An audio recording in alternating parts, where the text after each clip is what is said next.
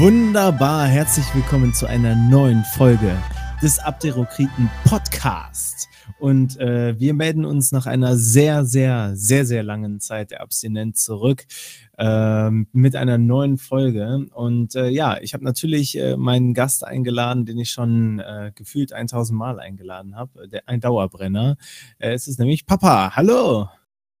Hallo Sonnemann, heute aus der Ferne. Ja, ein neues ja. Äh, Erlebnis. Auf jeden Fall. Das ist äh, ziemlich ungewohnt, aber ich bin mal gespannt, wie sich das äh, hier entwickeln wird. Ja, wir hätten vielleicht noch darüber nachdenken können, ob wir uns irgendwie visuell sehen. Also, das, das fehlt mir noch ein bisschen. Aber gut, lass uns das mal probieren. Vielleicht bei der nächsten Folge. Dann, ja, genau. Ähm, ich, ich meine, man kann das hier irgendwo machen, aber ähm, gut, äh, es geht jetzt erstmal auch so und bei der nächsten Folge dann vielleicht. Aber unsere Hörer werden es sowieso ja auch nicht sehen können bei Spotify. Ne? ja, äh, für, alle, die äh, erst in einem halben Jahr diese Folge hören, ähm, es ist gerade März, Ende März 2020. Äh, die Welt äh, wird in Atem gehalten äh, von Corona. Ähm, genau, nur, nur so viel dazu. Es soll auch überhaupt hier gar nicht äh, groß diskutiert werden. Ähm, aber Fakt ist, dass man sich deswegen weniger sehen kann und wir deswegen ja, äh, elektronische Hilfsmittel äh, genommen haben, um hier aufzunehmen. Aber nach Corona muss ja auch äh, die Welt wieder bevölkert werden. Ne? äh, die, äh, die Menschheit wird äh, vielleicht ein bisschen dezimiert, auf jeden Fall ähm, in einigen Landstrichen. Und äh, ja, in so einer Zeit, in der man ähm, ja, viel aufeinander hockt, weil man nicht so viel rausgehen kann und man vielleicht dann auch schon äh, mit seiner Lebensgefährtin oder seinem Lebensgefährten zusammen wohnt, gibt es auch viel Zeit für Zweisamkeit und viel Zeit, um, um ja, äh, vielleicht neue Menschen zu zeugen. Was, meinst du? Meinst du, äh, wir werden in neun Monaten einen, einen Babyboom erfahren oder wird das eher so sein, dass sich eher viele Leute trennen? Ich habe gerade mal gerechnet, also zu Weihnachten könnte tatsächlich ähm, einen Babyboom starten, ja. Wäre witzig, sollten wir mal im Auge behalten, ob der ab Weihnachten eintritt.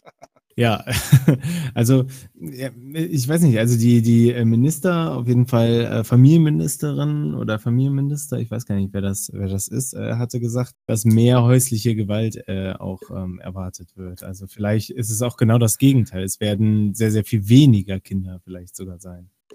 Naja, die Effekte, die man ja hatte, wenn man manchmal mal so zu Hause war, wo das auch so, so, so stürmisch war oder wo man mal hier äh, diese Unwettergeschichten hatten und die, der Babyboom da tatsächlich ein bisschen eingetreten war. Ähm, klar, du, du hast auch immer natürlich auch diesen negativen Effekt, wenn du zu sehr aufeinander hockst und äh, keine Babys zeugst. Dann hast du auch andere Sachen im Kopf, die auch schon mal negativ ausschlagen, ja. Ja, wir kommen äh, genau Aber, auf das Thema. Ja? Genau. Nein, genau. Wir wollten ja aber nicht über Corona reden, sondern der Auswirkungen, sondern über ein anderes Thema, ne? Genau, weil ich habe mir gedacht, äh, wenn man jetzt nur die ganze Zeit das eine Thema hat, dann ist, äh, also ich hätte nicht Bock, noch mehr darüber zu hören. Deswegen ähm, habe ich mir überlegt, was eigentlich ähm, so mich auch persönlich beschäftigt, beziehungsweise äh, was ich ganz interessant äh, rede, worüber man reden könnte. Und gerade mit dir finde ich es ganz interessant, eben äh, darüber zu reden, ja, wie es ist, ähm, Papa zu werden.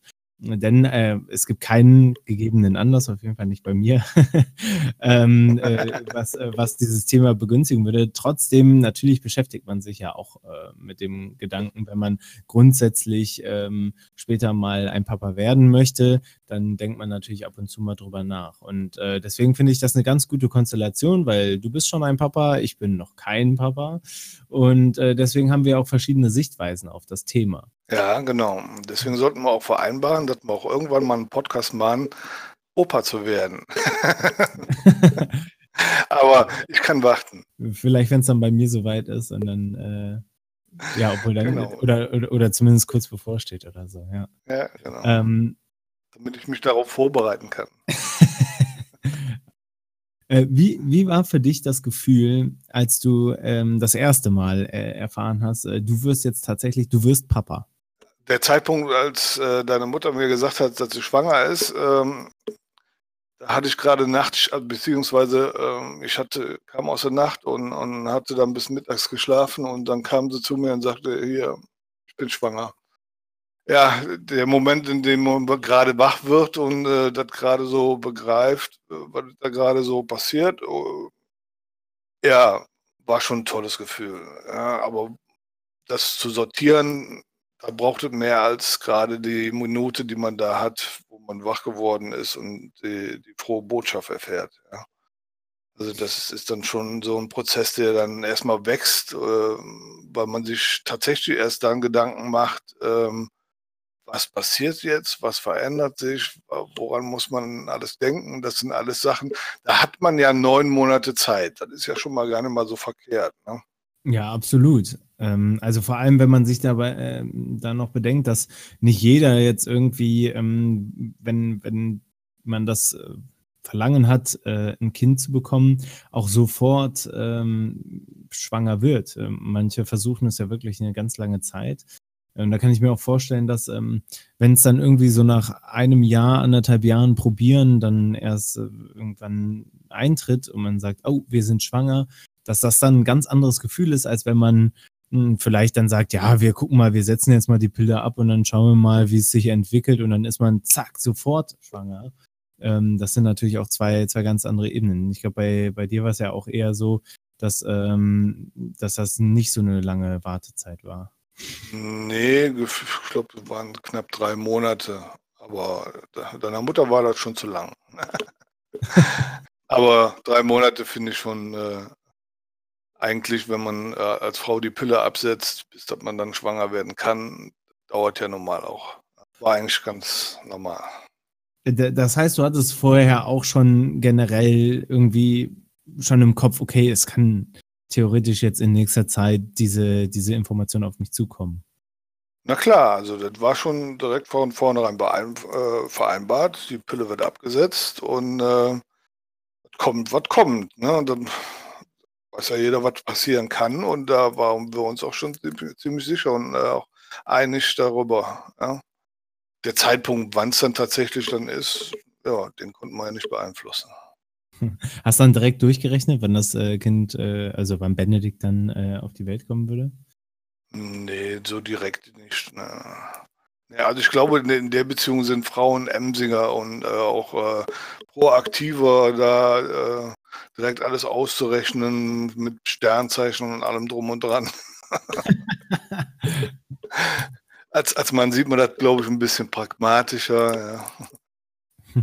Ja, da ist man wahrscheinlich erstmal froh, alles klar, das Ding läuft jetzt an. Und genau, als Mann bist du ja, also ich meine, so ist meine Generation. Ich kann ja auch nur von meiner Generation reden.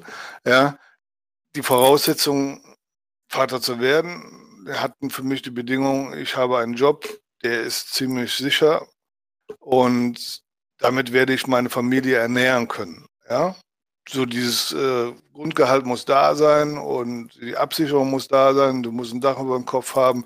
Das waren meine Voraussetzungen, die waren gegeben und dadurch war das für mich dann okay.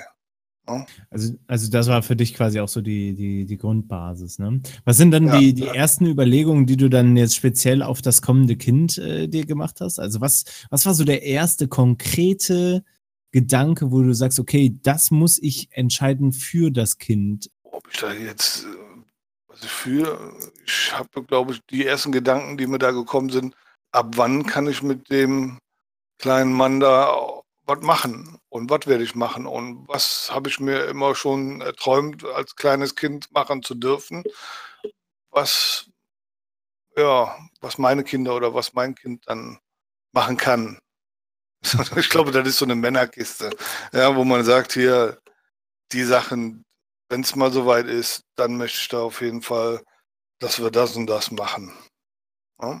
So der Art und Weise. Also es ging jetzt weniger so in der Richtung, was muss ich machen für, ich weiß nicht, ob du jetzt meinst, so in diese Richtung Absicherung oder äh, wo, wo wird es äh, zur Schule gehen oder wo wird es in den Kindergarten gehen. Da, so weit denkst du ja da in dem Moment überhaupt nicht. Ja, das stimmt, das stimmt. Also bei dir war so die, die erste konkrete äh, Überlegung, was hat was war mir nicht vergönnt äh, und möchte ich meinem Kind quasi ähm, ja ermöglichen.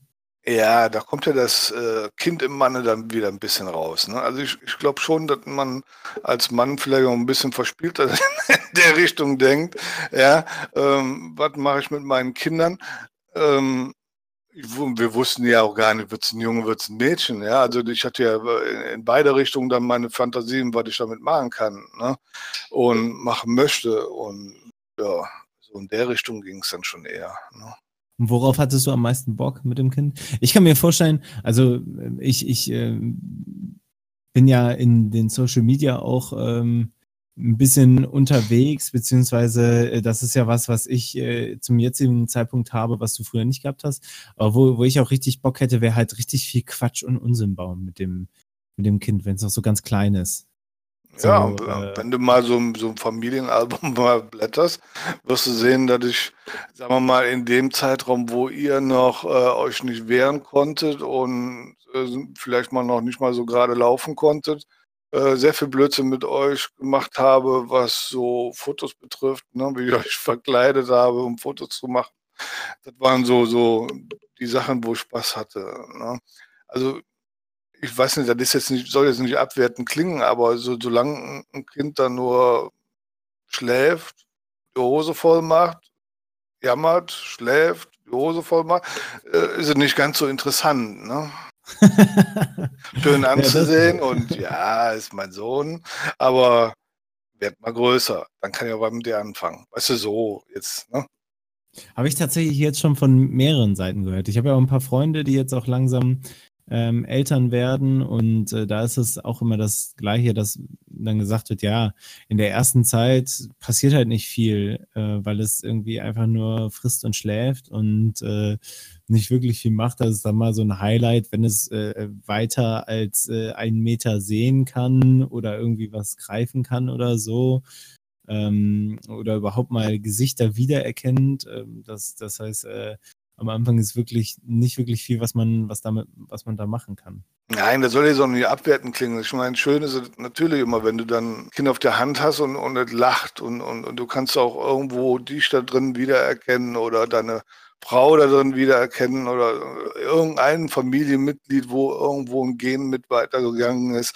Ja, das ist schon, äh, das ist was fürs Gefühl, fürs Herz, aber äh, so richtig was machen kannst du ja erst, das fing, glaube ich, an, wo äh, ja, die Kindergartenzeit losging.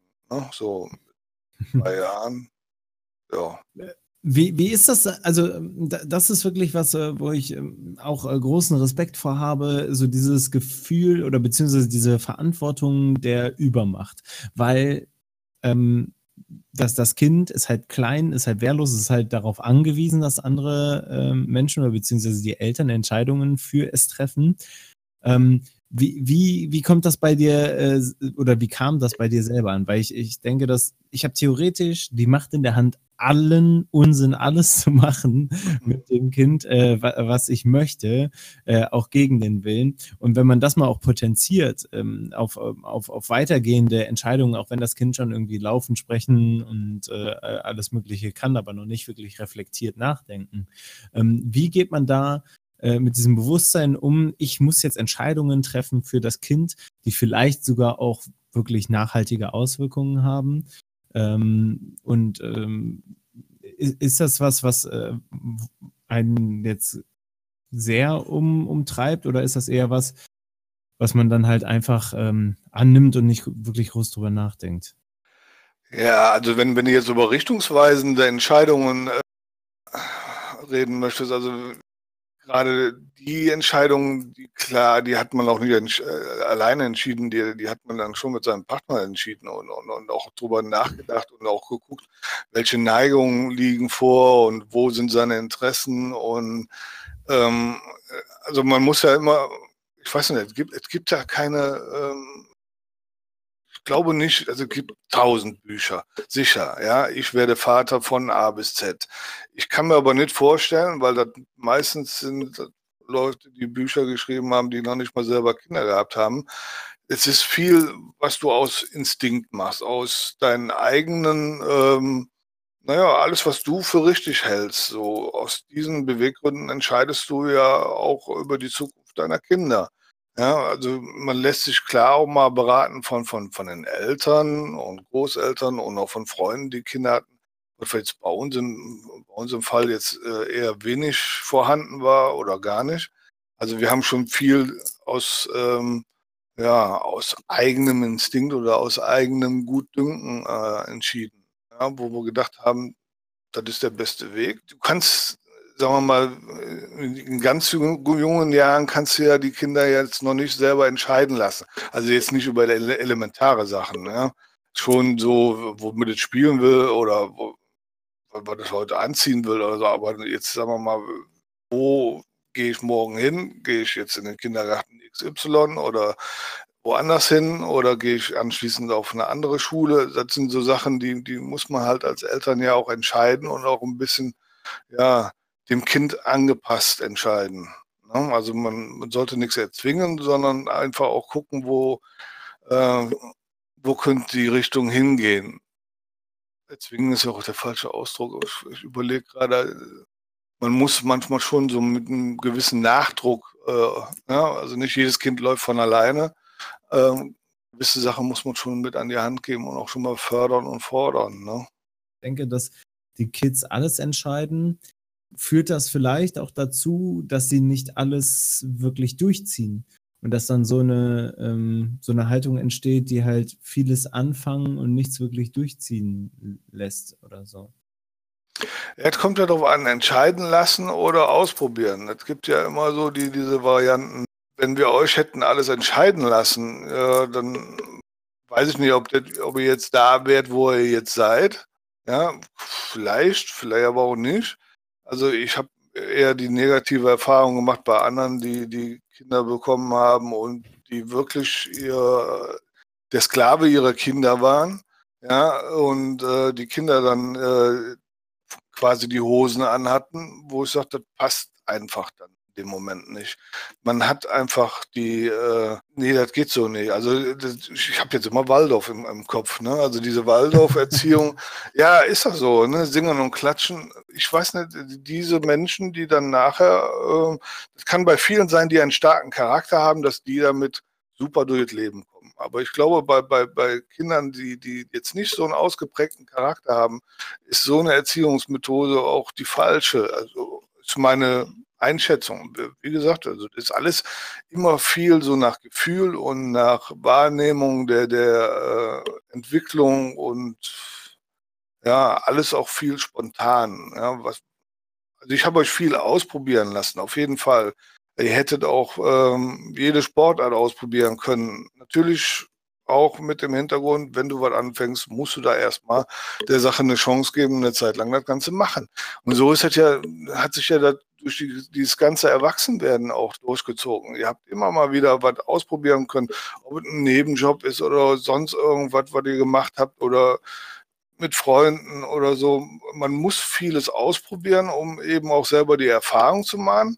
Ja, aber wenn man noch sehr, sehr jung ist, dann äh, können solche Erfahrungen natürlich auch bitter sein. Also deswegen braucht man da also auch gerade in den jungen Jahren, glaube ich, schon noch so ein bisschen die Eltern, die einen da ähm, sagen, wo es jetzt generell erstmal lang geht. Ich finde, das ist eine sehr komplexe Krux. Weil ich habe mir da gestern auch nochmal richtig viele Gedanken drüber gemacht ähm, und, und bin da auch noch nicht wirklich zu einer, zu einer Lösung gekommen. Auch was, ähm, du, du kennst mich, meine Einstellung zu Religion und, äh, und Obrigkeit angeht. Das ist sowas, ähm, was ich für mich persönlich ähm, so ein bisschen als ähm, ja, Leitmotiv sehe, was, was, was ich gerne weitergeben würde, nämlich ähm, reflektiert durch das Leben zu gehen und ähm, gewissermaßen ja das äh, gute deutsche beziehungsweise äh, europäische Ideal der Aufklärung auch ähm, in sich aufzunehmen, nämlich sich nicht unbedingt irgendwelchen Dingen ohne zu hinterfragen unterzuordnen, sondern alle, allen Dingen, die man begegnet, erstmal grundsätzlich reflektiert begegnen, Dinge erforschen, Dinge verstehen und dann entscheiden aufgrund der ähm, Basis von Informationen. Und das ist auch mhm. so eine Sache, ähm, die, die, die für mich, also das wird absolut das, das größte Problem, glaube ich, sein, oder vielleicht auch nicht, ich weiß es nicht, wie es dann kommen wird. Das wird für mich das absolut größte Problem sein, Ähm, wie mache ich das mit Weihnachten, Ostern, äh, mit äh, dem äh, Weihnachtsmann, mit ähm, äh, irgendwie generelle Religion an sich, mit Gott und so weiter?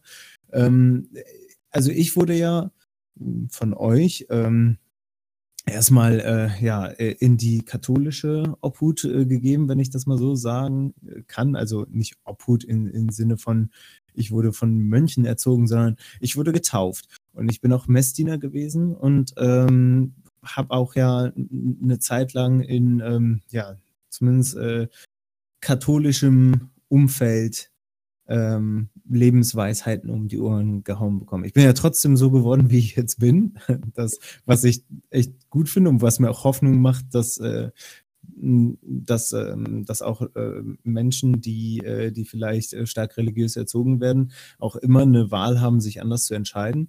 Aber das ist, das ist so ein, so so ein Problem, wie, wie bringe ich das Kindern bei oder, oder wie finde ich da Mittel und Wege, ähm, dass die Kids nicht irgendwie traurig oder sauer sind, weil es für die keinen Weihnachtsmann gibt.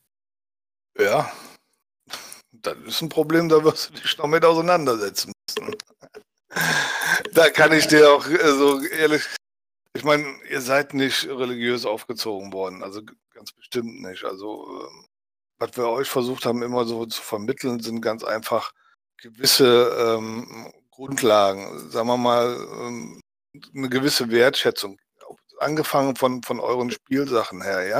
Eine gewisse Wertschätzung gegenüber auch den Spielsachen, dass man die nicht kaputt machen kann, weil dahinter steckt ja nun mal auch, das musste jemand arbeiten gehen, damit er sich das leisten konnte, dir sowas zu geben.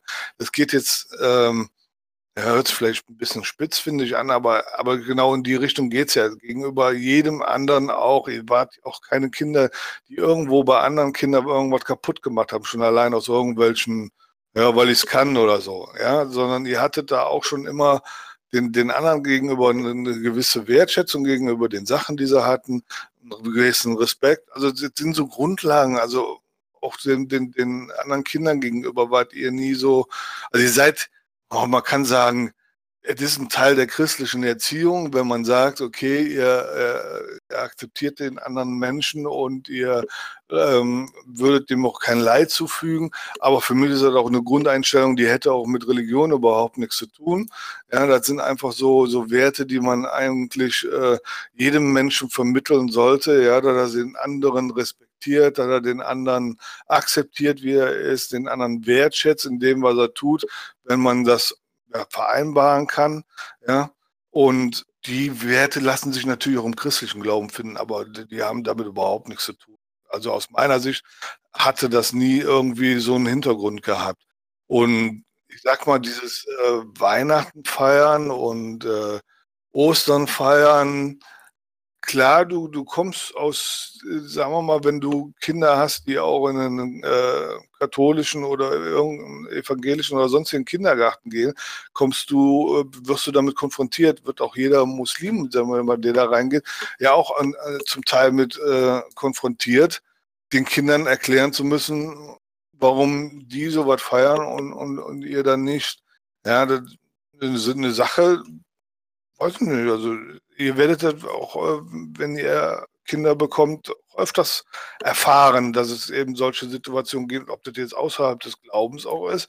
Es gibt immer Situationen, wo, wo Kinder was bekommen, wo eure Kinder dann nichts bekommen. Ja? Oder ihr der Meinung seid, nee, das bekommt ihr nicht. Also da gibt es bei euch genug Beispiele für Sachen, die ihr nicht bekommen habt, weil auch wenn alle anderen das bekommen haben. Zum Beispiel. Ja, ja, ich, ich weiß, was du meinst. Auf jeden Fall. Also um die Goodies geht es natürlich auch. Aber es geht, äh, also das ist quasi die Sicht des Kindes.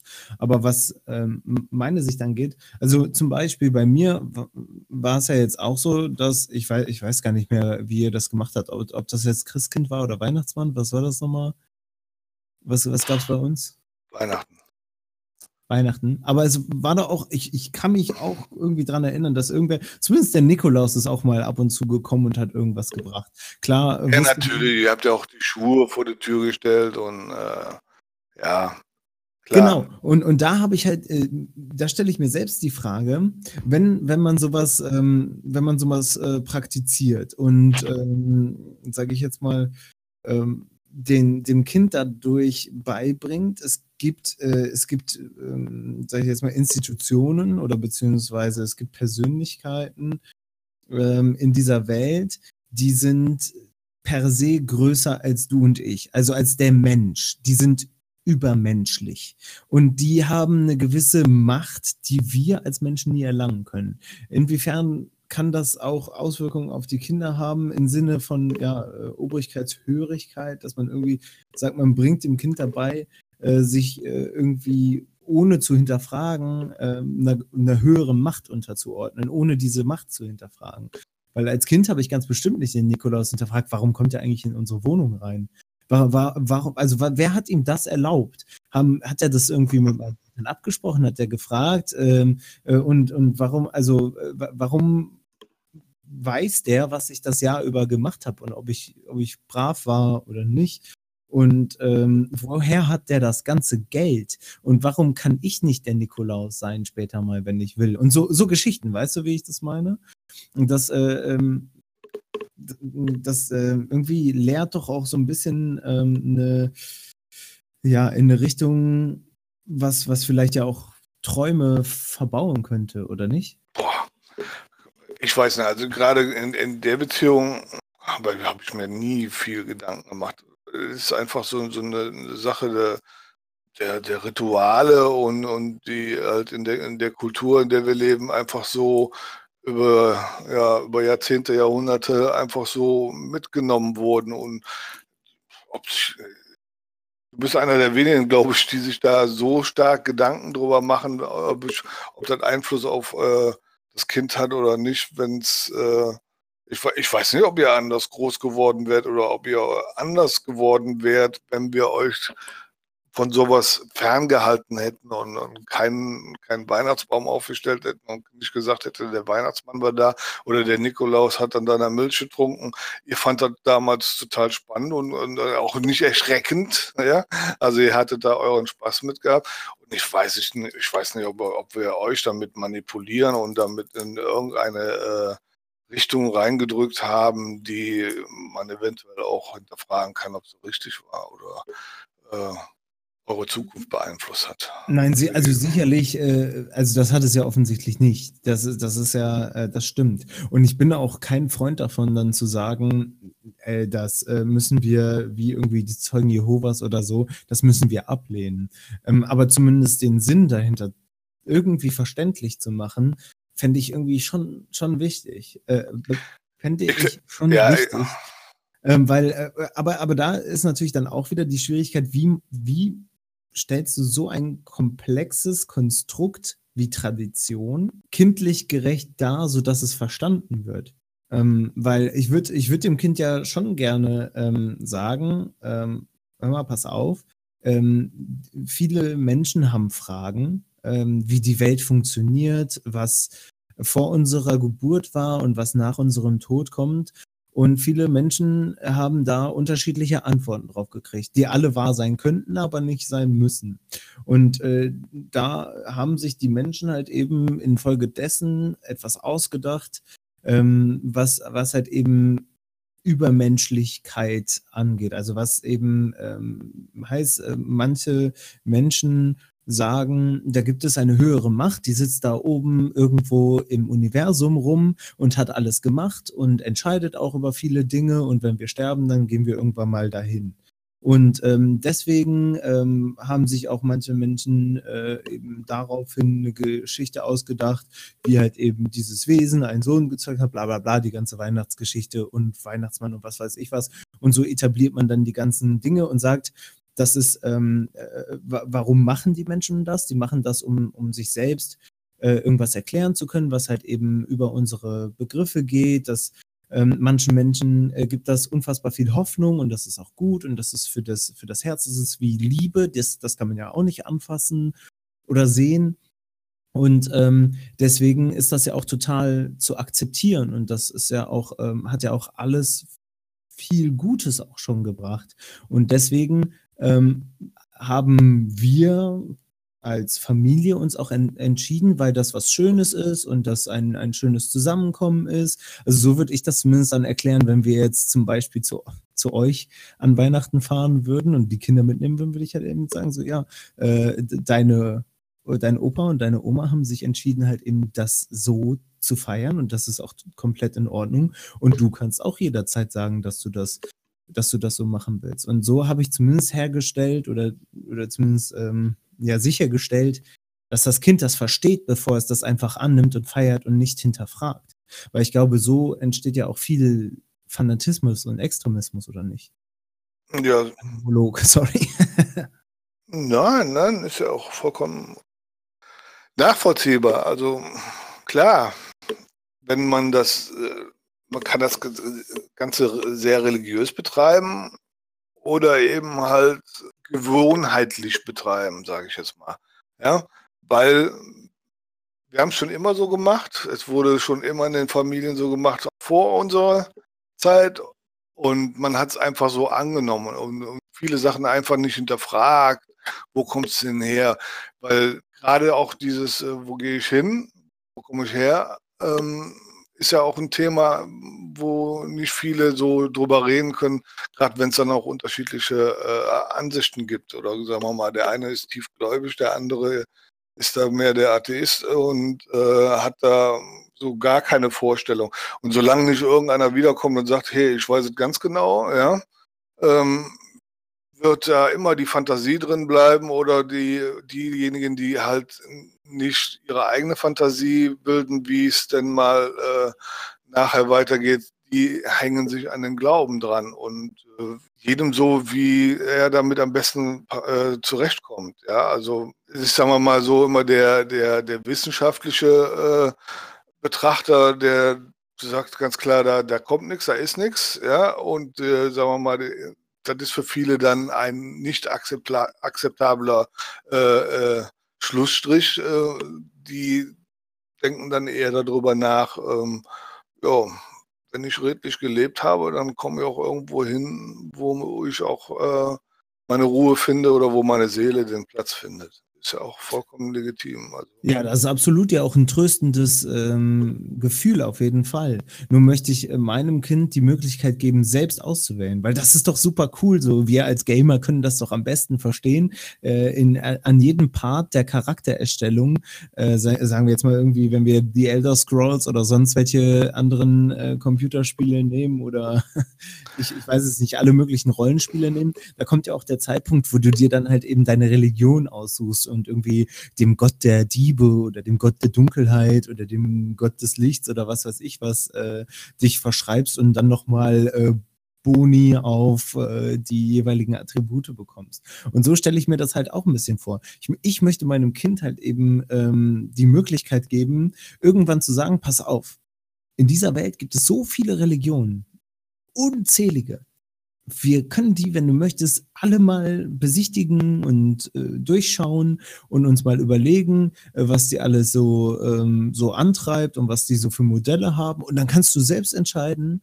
ob du ähm, eins, eine Religion annehmen möchtest oder eben nicht. Und äh, genauso wie eine Religion ist halt eben auch, äh, sage ich jetzt mal, die Aufklärung, die ja auch ähm, auch nochmal ganz viele verschiedene Aspekte hat, wo, äh, wo man jetzt sagt, es gibt ja auch eine religiöse Aufklärung, äh, der unter anderem äh, zum Beispiel Schiller angehangen hat. Ne? Also der war ja auch Aufklärer, aber trotzdem sehr stark religiös auch.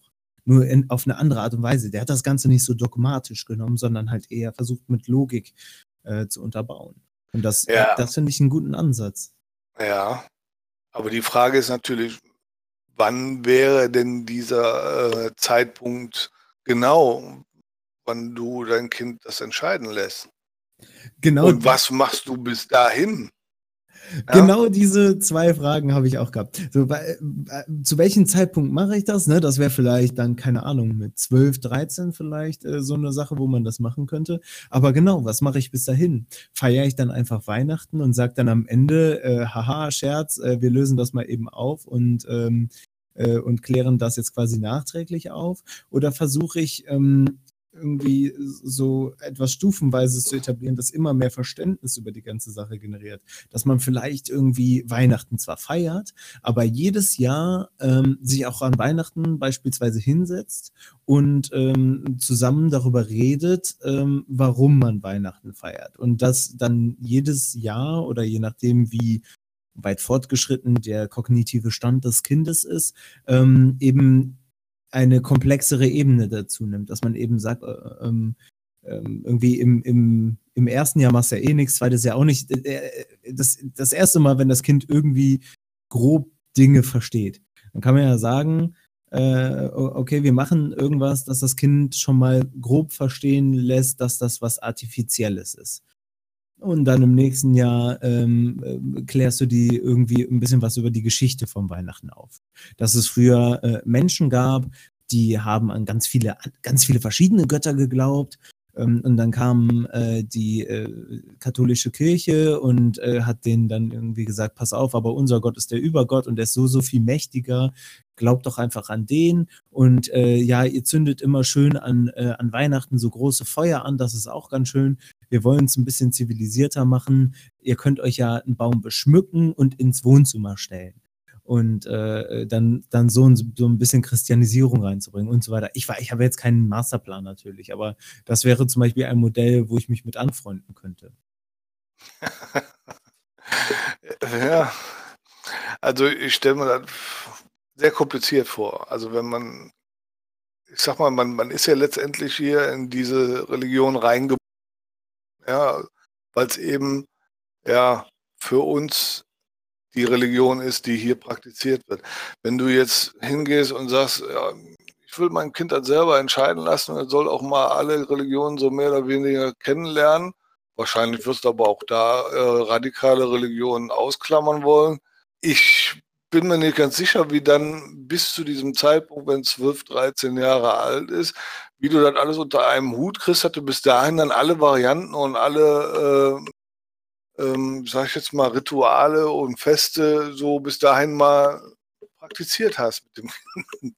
Also, ich, muss die, ich muss die Feste ja nicht alle feiern. Also ich, ich muss jetzt. Naja, aber gut, du willst ja, du willst alle Varianten willst du mal darlegen. Nein, das Kind sollte ja auch schon verstehen, dass, äh, dass wir uns oder zumindest dann, also meine Partnerin, die hat schon Bock auf Weihnachten und all den Kram. Das heißt, dass wir uns dann dementsprechend dafür entschieden haben, dieses Fest zu feiern. Und äh, das aber kein äh, Dogma sein muss, dass das Kind das auch annimmt. Und ich kann mich auf jeden Fall noch dran erinnern, ähm, ich weiß nicht, weißt du, weißt du noch, wann dieses ganze, ähm, wann ich in dieser, in diesem Schulprojekt war, äh, Comenius hieß das doch, ne? Comenius, ähm, äh, ja. Äh, in welchem Alter ich da ungefähr war? Ich glaube, das war doch so 13, 14. Ja, ja, das, ja. da kann ich mich noch, da kann ich mich noch gut erinnern, dass ich mit, mit einem ähm, Schulkameraden damals äh, projektmäßig beauftragt wurde, mit einer Kamera in einen hinduistischen Tempel nach Köln zu fahren. Und ich weiß noch, ja, dass, ja, ja. dass, das äh, ab, ein absolutes Abenteuer für mich war, weil die Leute total freundlich waren. Wir sind da einfach hin, ohne uns vorher angemeldet zu haben, ohne vorher mal äh, äh, geklingelt zu haben. Einfach nur auf gut Glück sind wir dahin und äh, dann, dann haben wir da mit jemandem gesprochen. Das war ein absoluter Ranzladen irgendwo in einem Hinterhof. Ich weiß noch, dass da die Zirkuswagen von Ron Cully äh, im Winterquartier waren. Das, das weiß ich noch. Also das war irgendwie so ein Hof, da standen ganz viele Wagen von Zirkus Roncalli. Und das war ein ganz kleines Kabüffchen. Ähm, und äh, äh man hat es ja bei vielen so hinduistischen Tempeln, zumindest hier in Europa so, ich weiß nicht, wo das woanders ist, oder zumindest in Köln war das jetzt da so, in dem einen, dass da ganz viele Teppiche rumlagen und so mhm. alles so verstopft äh, so, so ist. Ne?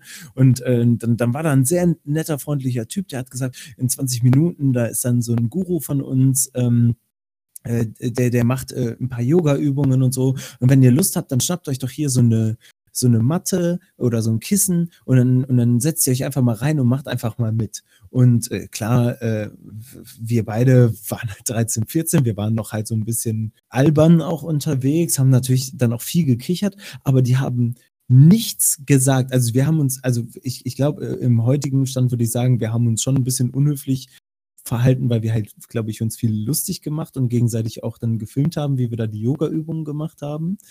Ähm, aber die haben nichts gesagt, die haben sich nicht beschwert, die haben sogar nachher gesagt, hey, wir, wir freuen uns, dass ihr euch interessiert für unsere Religion. Wollt ihr nicht noch auch auf dem Mittagessen bleiben? Weil die haben da so eine große Küche gehabt und dann haben sie da für alle Mittagessen gemacht. Und das fand ich mega cool. Und ich war wirklich begeistert und dachte mir, wow, das ist echt, das sind echt freundliche Menschen hier und ich würde gerne mehr darüber erfahren. Und äh, genau dieses Gefühl würde ich auch gerne dann auch meinem Kind weitergeben, dass es das dann mit allen Religionen machen kann. Ich glaube, dass wenn du irgendwo in eine ähm, ähm, hier, wie heißt es nochmal, ähm, Synagoge gehst, ähm, mhm. war ich auch in dem Alter, na klar, aber da eher so mit einer Schulführung, da ist das natürlich dann nochmal was anderes. Aber wenn du dir einfach irgendwie einen Freund schnappst oder halt dein Papa, je nachdem, wie gut du, wie gut man miteinander klarkommt auch, aber ich könnte mir auch vorstellen, einfach, äh, wenn es einen Freund oder eine Freundin gibt, die da Bock hat, das ähm, mitzuerleben, warum nicht dann einfach mal losschicken und erleben lassen? Und ähm, da muss man natürlich aufpassen, dass man danach darüber redet und das auch vielleicht eventuelle Indoktrination natürlich wieder auflöst.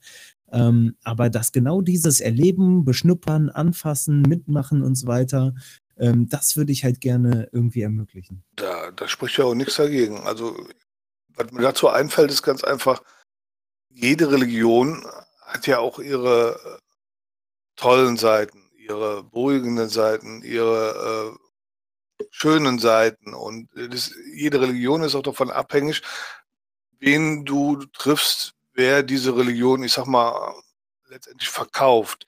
Ja, wenn du äh, irgendwo hingehst zu einem Tempel und da triffst du jemanden, der kann dir da wunderbar alles erklären und dann ist das für dich die tollste Religion, sage ich jetzt mal, für das, was du jetzt gerade in dem Moment brauchst. Äh, jede Religion wird auch irgendwann mal, wenn man in die Tiefe geht, auch sehr ähm, extrem und da stecken dann auch Varianten dahinter, die aus Jahrhunderten zurückkommen mit Ansichten, die, die heute auch nicht mehr vertretbar sind. Religion ist leider ja äh, aus meiner Sicht immer so eine Sache, die nicht mitgewachsen ist. Religio viele Religionen sind so, aber ich kenne nicht, ich kenne ja nicht die Tiefe vieler Religionen, aber das, was ich so mitgekriegt habe, ist halt, viele sind in, im Mittelalter stecken geblieben oder auch sogar noch davor stecken geblieben und die, die Ansichten sind da mitgegangen. Ist aber immer eine Sache, wie man diese Religion dann in der heutigen Zeit noch auslebt. Ja, und man kann viele Sachen interpretieren, die dann einfach nur gut für die Leute sind, die sich mit der Religion auseinandersetzen und die diese Religion dann leben, dann ist das auch wunderbar. Und dann glaube ich auch, ist jede Religion hat da auch ihre äh, positiven Sachen, die man ganz normal so auch leben kann. Ja, und ich glaube dann, wenn du Pech hast, läufst du, äh, sagen wir mal, in fünf verschiedene Religionsarten rein, triffst den richtigen und weißt nachher, eigentlich würdest du alle fünf nehmen wollen. Ja, und vielleicht ist das ja auch, ja, genau, und vielleicht ist das ja auch so ein Weg, wo man sagt, ich muss nicht einer Religion anhängen, ja, aber das gefällt mir bei der, das gefällt mir bei der und danach, nach den Werten kann ich mich auch, ja, entfalten oder so kann ich auch leben und so kann ich auch Menschen begegnen und, und, und auch Kindern äh, was mitgeben, so in der Art. Also ich, hab, ich möchte mich da nicht festlegen, dass ich nur ein Christ bin. Ja, also warum? Nee, sehe ich gar nicht so. Hm? Ja, Wäre ja auch äh, interessant, wenn sich das Kind dann so äh, äh, selbst eine Religion zusammenbastelt. Aber dann äh, nimmt es wahrscheinlich nur alle Feiern mit. So äh, schön ähm, irgendwie Kommunion. Als Kind sicherlich, ja. Was spricht denn dagegen? Ich habe jetzt auch gerade eben nochmal überlegt, wie war es denn bei mir, wo ich klein war? Da war das Ritual noch extremer, als ihr es erfahren habt. Ja? Also ich weiß nur, zu Weihnachten war das ganz klar, die ganze SIP ist zusammengekommen. Das heißt also, mein Vater hatte ja noch, also ich glaube, wir waren zu sechs Geschwistern und dann äh, mit Anhang und äh, Kinder und ja, hat man sich dann an einem Punkt getroffen, das war dann eben bei meiner Oma in Köln und dann äh, wurde das richtig zelebriert. Das heißt, es gab diesen abgeschlossenen Wohnzimmerraum mit geschmücktem riesigen Weihnachtsbaum und erst wenn das Glöckchen geläutet hatten, durften die Kinder da rein. Bevor haben die Erwachsenen dann ihren Zinnober abgehalten. Aber es war, es hatte irgendwo auch, auch ehrlich gesagt nicht viel mit Religion zu tun. Das hat ja keiner aus irgendeiner Bibel zitiert, das hat auch keiner eine Weihnachtsgeschichte losgelassen und mal äh, eine erzählt oder so. Weihnachtliche Musik lief, ja, die gleiche, die, die heute auch noch rauf und runter läuft. Ähm, aber das hatte irgendwie einfach nur diesen Hintergrund. Es war ein Fest der Familie. Die Familie ist zusammengekommen. Man hat sich beschenkt. Man hat den anderen eine Freude gemacht. Also das ist das, was ich als Kind auf jeden Fall mitgenommen habe. Ich habe nicht, klar, mein Opa hatte auch immer viel Wert auf seine Krippe gelegt, die er da gebaut hatte mit Jesuskindchen und Eselchen und was nicht alles. Aber ganz ehrlich hatte das für mich jetzt nicht so, wow, da, Krippe, die, die Geschichte, die dahinter steckt, die reflektiere ich jetzt an diesem Abend da. Nein, das ging für mich rein. Ich habe hier meinen Spaß. Ich sehe alle, alle anderen Kinder mal wieder und wir feiern und wir beschenken uns. Die Geschenke waren natürlich äh, das Highlight, logisch. Ja, also solange wir das da gemacht haben, war das einfach so. Also das hatte ganz wenig, glaube ich, mit dem äh, ja, Grundgedanken zu tun. Diese, diese Hörigkeit, dieses nicht in Frage stellen, das ist das, wo ich am meisten Angst vor habe, was meinem Kind später mal passiert, dass es einfach so ein Nicht-Hinterfrager wird oder eine nicht-hinterfragende. Ähm, weil nehmen wir jetzt zum Beispiel das, äh, das, das Beispiel Polizist ähm, dem kind, den Kindern wird beigebracht, Polizisten, das sind äh, Autoritätspersonen äh, und denen hat man Folge zu leisten und äh, man kann sich denen auch anvertrauen. Finde ich ja grundsätzlich auch alles äh, schön und gut.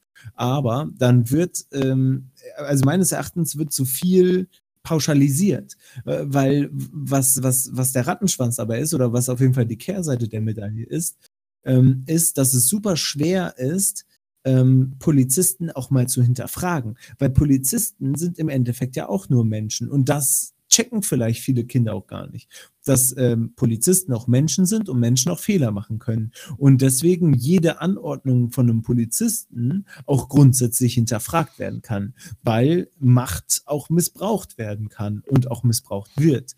Und äh, das ist halt so eine Sache, die, glaube ich, ähm, dann oftmals, wo ich, wo ich mich dann auch frage, okay, ähm, wie, inwiefern stelle ich da meinen Willen der Aufklärung und der Reflexion über zum Beispiel das Wohl des Kindes, weil es natürlich erstmal sinnvoll ist, wenn ein Kind erstmal grundsätzlich auf einen Polizisten hört und das tut, was ein Polizist sagt, weil ähm, wenn ich nicht dabei bin ähm, und es irgendeine gefährliche Situation ist, dann sollte schon, also dann ist es im, im, in den meisten Fällen halt einfach sinnvoller, wenn das Kind jetzt gerade auf den Polizisten hört, anstatt erstmal groß zu hinterfragen. Aber ja, aber dann bist du da, bist du wieder genau an dem gleichen Punkt, wann lässt du dein Kind entscheiden, welche Religion es nimmt? Wann lässt du dein, dein Kind zu, zu hinterfragen, wer macht seinen Job richtig? Ob das jetzt ein Polizist ist oder ob das jetzt, weiß ich nicht, ob das Bäcker ist oder äh, einer, der beim Gericht sitzt, ein Richter oder sonst irgendwas. Wann lässt du zu, das zu hinterfragen, ob der weiß, was er tut? Also grundsätzlich kann man alles hinterfragen. Also es gibt ja, gibt ja viele, wo, wo ich sage, ja, also man merkt ja schon, die äh, Kids von heute, die haben ja immer weniger Respekt vor Obrigkeiten, ob es jetzt Polizisten ob es jetzt hier, ähm, wie, wie nennen sie sich hier, die, die vom Ordnungsamt sind oder wie auch immer. Ja, der Respekt sinkt ja immer weniger. Also früher hatte man da schon noch mehr Angst gehabt und, und, und wehe, wenn da einer mal gesagt hat, ja, pass mal auf, jetzt fahren wir mal zu deinen Eltern oder so. Aber heutzutage ist ja da immer mehr, nee, du kannst mich, äh, kannst mir nichts, du, du kannst mir überhaupt nichts sagen, du hast, nein, ich akzeptiere das nicht. Es gibt da, das ist immer so eine Gratwanderung. Natürlich kannst du alles hinterfragen. Auch, auch jede Anordnung von einem Polizisten kann man hinterfragen. Ja, ähm, es kommt auch immer darauf an, wie man das tut und, und wie natürlich auch das Gegenüber reagiert. Ja, also ich denke mal, wenn man ganz normal fragt, warum entscheiden Sie jetzt so und warum muss ich das jetzt so machen, wie Sie das wollen? Und dann kann man eigentlich auch eine vernünftige Erklärung erwarten, ganz klar. wenn es die Situation dann auch zulässt. Ne? Also ja, genau, genau. Und so denke ich das auch. Äh, witzig, dass du das direkt mit Respekt verbindest, weil ich finde, man kann hinterfragend sein und trotzdem respektvoll. Ja, eben. Man muss beides dann sein. Also man, man kann nicht Respekt irgendwie sagen, ach nee, du hast mir gar nichts zu sagen oder, oder akzeptiere ich nicht. Kann auch so nicht funktionieren, weil schließlich hat dieser Mensch ja auch äh, ja, der das Gesetz vertritt, auch gelernt, das Gesetz zu vertreten und hat auch nach bestem Wissen und Gewissen diesen Job auszuüben, ne? wie jeder seinen Job macht und jeder hinterfragt werden kann. Und gerade bei, bei solchen Menschen ist es natürlich ähm, ja in deiner eigenen, ja, in deinem eigenen Empfinden auch wirksamer. Ne? Also der Wirksamkeit ist ja äh, direkt gegeben, weil wenn du Kontakt mit der Polizei hast, betrifft es dich ja mittelbar. Ne? dann äh, bist du ja im Thema drin und nicht, wenn der, der Bäcker sagt dir, oder du sagst hier, die Brötchen sind nichts, dann gehst du eben woanders hin. Aber in dem Moment bei den Polizisten kannst du nicht sagen, ich gehe zu einem anderen, ne? Das stimmt, ja. Äh, ich, ich finde das auch bei, bei so einer Geschichte. Also ich glaube, ähm, nur das Hinterfragen wäre mir da ja auch nicht äh, genug alleine, sondern ich möchte ja auch, ähm, dass, ähm, dass dann eine Entscheidung getroffen wird. Und zwar ähm, auch hoffentlich in den meisten Fällen eine reflektierte Entscheidung. Alles klar, es ist sinnvoll, was dieser Polizist mir hier ähm, verordnet hat. Und ich folge dem, weil das Sinn macht. Und äh, das wäre natürlich ein absoluter Traum, ähm, dann äh, sowas äh, irgendwie bewerkstelligen zu können. Aber eine Frage, die mir eben aufgepoppt ist, weil ähm, weil, weil du auch wieder gesagt hast, äh, ne, wann, wann äh, ermöglichst du das oder wann, wann forderst oder förderst du das bei dem Kind? Wie war es denn für dich, wenn du eine Situation hattest, dein Kind kommt nach Hause und sagt, meine Erzieherin oder meine Lehrerin oder sonst was macht, äh, hat das und das gesagt oder, oder macht das und das und äh, ent, äh, entweder, also Szenario A, du merkst, dass das kompletter Bullshit ist oder das Kind weiß selber auch schon, hm, Moment mal, das, das glaube ich gerade nicht so sehr und ist so ein bisschen im, im Zwiespalt, weil es ja eben diese Autoritätsperson ist einerseits, weil das Kind aber trotzdem eine andere, eine andere Auffassung hat. Ja, das ist, das ist eine Situation, die kannst du nur auch gemeinsam mit Partner und auch mit dem Kind dann klären.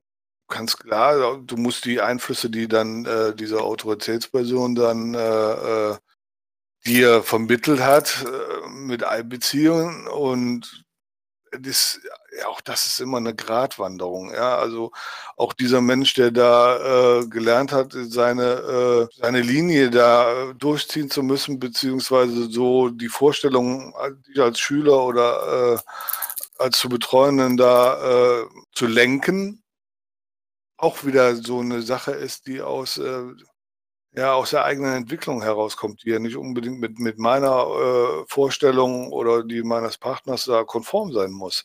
Ja, von daher äh, habe ich auch, haben wir auch so, haben wir diese Sachen auch immer sehr stark hinterfragt, ja, und haben auch immer äh, letztendlich auch, äh, naja, eigene Entscheidungen da getroffen. Hast du manchmal Angst und, äh, gehabt, äh, ja.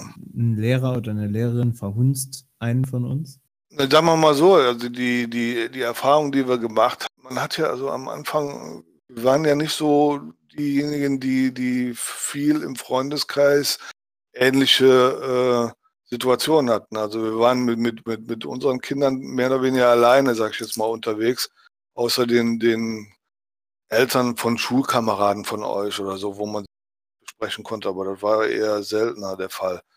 Und wir hatten schon anfangs immer so, naja, wenn du jetzt dem Lehrer sagst, hör mal, da sind wir nicht mit einverstanden, wie du mit unserem Kind umgehst.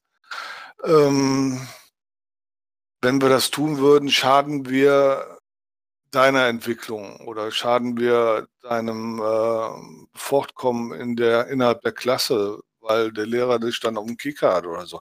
Also, weil wir diese, diese Situation, die hast du ja nicht mehr in der Hand. Ja, du gibst dein Kind ja in der Schule ab und die nächsten Stunden nimmt jemand Einfluss auf dein Kind, wo du nichts dran ändern kannst, wo du auch äh, in dem Moment nicht dabei bist. Das heißt, das ist ja dieses, ja, das sind ja die ersten Schritte des Loslassens. Ne? Also fängt ja im Kindergarten schon an. Ne? Also, du, du, trennst dich ja im, Kindergartenalter zum ersten Mal von deinem Kind. Gibst es für Stunden in einer anderen Obhut, in eine andere Entziehung. Also es findet ja eine andere Erziehung statt. Jemand versucht dein Kind ja, zu manipulieren, nach bestem Wissen Gewissen, aber äh, letztendlich wirst du da erzogen, manipuliert, wirst äh, ausgebildet, wie auch immer, jetzt über die Jahre hinweg. Ja, man kann das ja nennen, wie man will, aber so in der Richtung äh, verändert sich ja der Einfluss der Eltern und äh, es nimmt immer mehr der Einfluss äh, anderer Leute da äh, statt. Und, und diese Leute, die, die, die, die sind von mir nie beurteilt worden. Ich habe die nie so kennengelernt, dass ich sage, okay, denen kann ich so vertrauen. Ja, du gibst äh, Kinder in eine Obhut von Leuten, wo irgendeiner gesagt hat, ja, die können das. Äh, mal sehen. Genauso wie mit den Polizisten, ja. Auch da weiß kein Mensch genau, äh, die haben das gelernt, die haben die Ausbildung abgeschlossen. Wie leben sie das? Keine Ahnung, ja. Du, das Ergebnis hast du dann irgendwann nachmittags äh, wieder gesehen, wenn es nach Hause kam und auf einmal quere Gedanken hatte. Ne?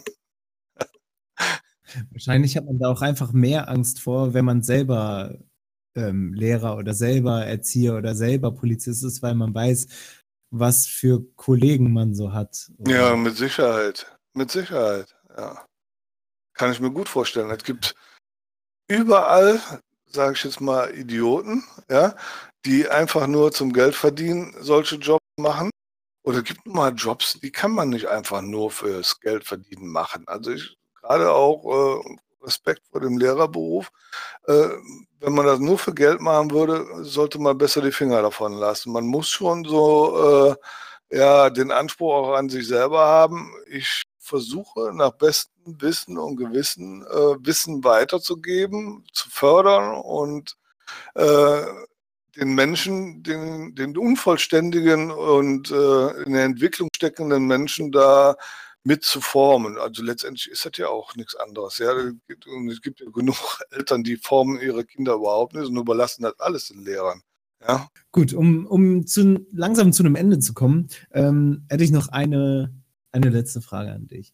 Ähm, was, was war wirklich die schwierigste oder kniffligste Sache, äh, die du beim äh, Vatersein ähm, erlebt hast, die du so vorher nicht antizipieren konntest? Also wenn ich jetzt die ganze Entwicklung, sagen wir mal, bis ihr eure Volljährigkeit äh, erreicht hattet, die kniffligste Sache, ich glaube, jedes Jahr gab es eine knifflige Sache.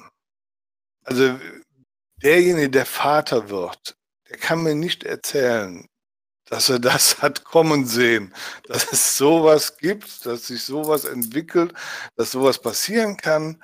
Ja, ähm, ich glaube, jedes Jahr hatte da irgendwo seinen kniffligen Punkt. Ob es Krankheiten sind, ob es irgendwelche Sachen sind, die entschieden werden müssen, wie ihr weiter in eurem Leben kommt, welche Schule ihr macht, welche, welchen Umgang ihr habt, wen, welche Leute ihr trefft, wer alles Einfluss auf euch nimmt, wer, inwiefern wir darauf wiederum Einfluss nehmen müssen oder eben nicht Einfluss nehmen müssen, ja, um äh, diese Entwicklung auch, äh, sag ich jetzt mal, kommen zu lassen oder auch sich entfalten zu lassen.